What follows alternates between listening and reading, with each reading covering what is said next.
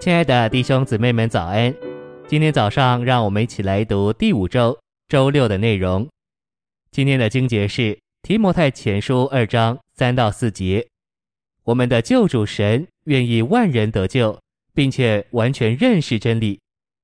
提摩太后书二章二节，你在许多见证人面前，从我所听见的，要托付那忠信能教导别人的人。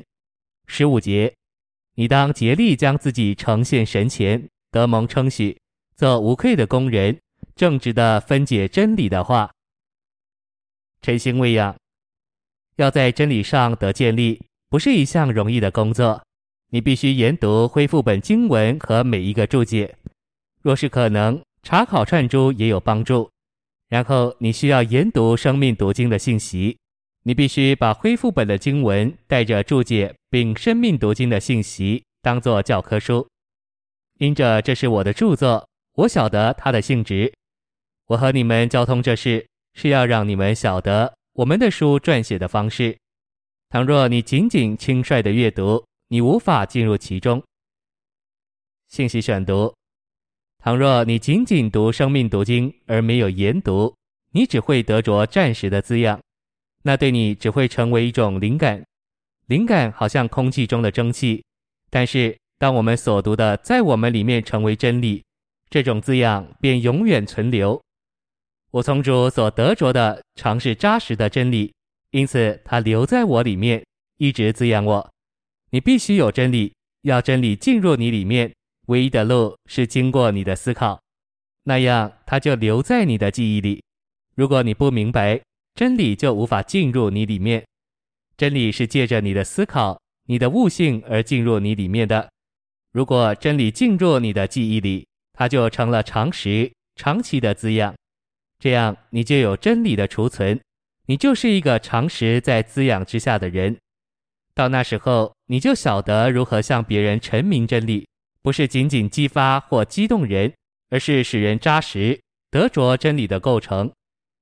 一般基督徒读圣经，只看见圣经教导人要谦让、忍耐、仁慈、公义、节制等，以为和中国儒家所教导的没有多大不同，都很对很好。至于圣经所启示关于神的经纶与神的奥秘，人完全不懂。因这缘故，我在美国、台湾就鼓励众圣徒每天要花两小时，以生命读经为辅助来研读新约。这样，只要四年就能读完全部新约。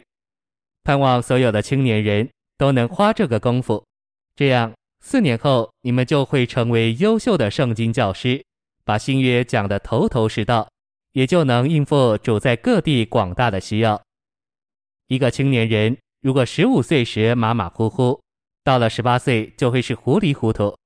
然而他若肯下功夫读三年高中，就能学习的很多。如果再读四年大学，到了二十二岁，它里面就更明亮，甚至能教导别人了。今天有大学资格的人，无疑都是社会中的佼佼者。所以，即使有人过了年龄，若是可能，最好还是回学校去取得大学资格，否则人很难幸福。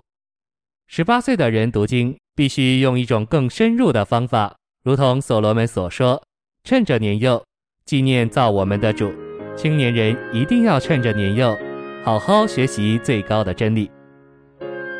谢谢您的收听，愿主与你同在，我们下周再见。